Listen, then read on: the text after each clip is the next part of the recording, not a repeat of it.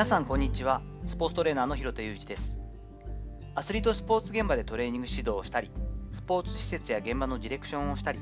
トレーニングに関する情報発信をしたりしています。本日は変化の時代には全員が経営者であれというお話をしていこうと思っています。大好きでえもうすぐ全部今までのところ追いついちゃうんですが聞き続けているポッドキャスト古典ラジオさんですがこちらの番外編にプロセスエコノミーの著者で有名でもあります小原和弘さんがゲストにいらっしゃっている回を聞きました。やはりあれだけいろんな経験をしてますし今13社目の転職をされていたりフリーランスとしてもどんどん活躍されている方なのでたくさんの示唆に富んだ言葉があったんですけれどもその中で、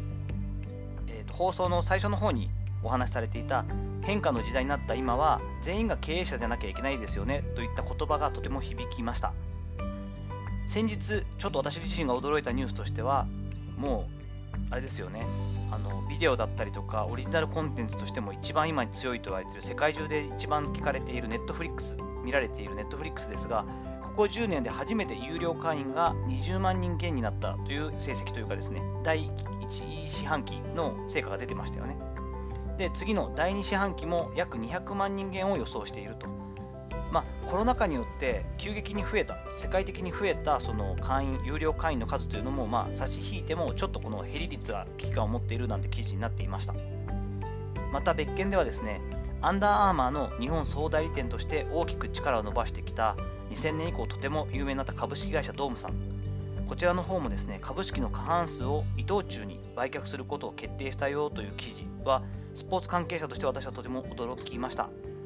ドームアスリートハウスなどの施設であったりとかですね、プロテインサプリメント、DNS ですよね、などの業務拡大を進めていて、とても日本国内でも力を急激に伸ばして、一気にトップ企業に、スポーツの企業になったドームさんでしたので、もちろんあのいろんなことを考えてらっしゃるし、これ自体がとても失敗だということでは全然ないと思うんですが、それでもですね、企業の成長、そして停滞、まあ、チェンジ、このスピードも格段に上がっているなというのを2020年、22年になった今か、もう2000年以降のこのスピードの速さっていうのをリアルに感じています。そして当然ですが、そうなってきた時のその時代その時代のルールチェンジの速度もすごく速いってことですよね。やはり小原さんがおっしゃっている通り、会社員であれ、フリーランスであれ、そしてアスリートであれ、強い経営者意識が一人一人に必要になる時代になったというのは間違いないなと思っています。まあ、その中でね、経営者意識ってどうやってやったら生まれるんだよって、ビジネス書を読んだら身についていくのかってそういうものでもないと思うんですが、私個人が気にしているというかですね、考えているのは、学び方としては、もう正解思考はとにかく通用しないし、そして安直なノウハウ、お手軽に買えるノウハウっていうのも、本当に、前は例えば1年、2年は持ったものが、本当に半年、1ヶ月になってるし、なんなら本当に数週間持つか持たないかですぐに、あそれぐらいのノウハウだったらまたすぐ新しくネットに載ってるよねといった感じになってきてしまうのでもう正解思考ではなくて何ていうんですかねその本質的なこと。こんなこれもまた小原さんがその古典ラジオの中で、えーと、比喩として伝えていましたが地図を手に入れようとするのではなくて羅針盤を手に入れるべきだというのはあなるほど。ある程度自分が行きたい方向性だったりとかそちらのこう生き方じゃなくてそのどちらの方面に向かっていくのかというねどういったものを基準にしていくのかっていう、まあ、コンパス的なものですよね。そういったところが必要になってくるだろうというのはすごくよく分かりました。そこを意識していますし、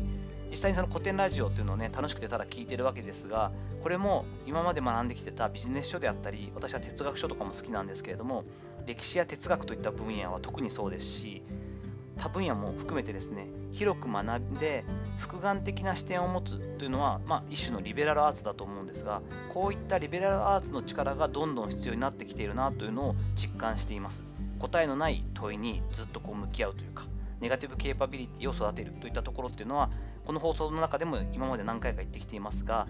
感じています。特に我が家の長女がですね大学の方がそういった、えっと分野をですね専門的に勉強する学部に入りましたので余計にこう羨ましいなと思いつつあ自分自身もやっぱりそういう時期に来てるしそれがこれから必要になってくる力だよななんて思っているので今回古典ラジオでお話しされていた小原さんの変化の時代には全員が経営者であれというような話に紐づけてちょっと今回お話をしてみました。さていかがだったでしょうか？本日は変化の時代には全員が経営者であるなければならないよねといったところの深掘りをちょっとさせていただきました。本日の話のご意見やご感想などあればレター機能を使ったりコメント欄にお願いいたします。いいねやフォローも引き続きお待ちしております。どうぞよろしくお願いいたします。本日も最後までお聴きいただきありがとうございました。この後も充実した時間をお過ごしください。それではまたお会いしましょう。広田裕二でした。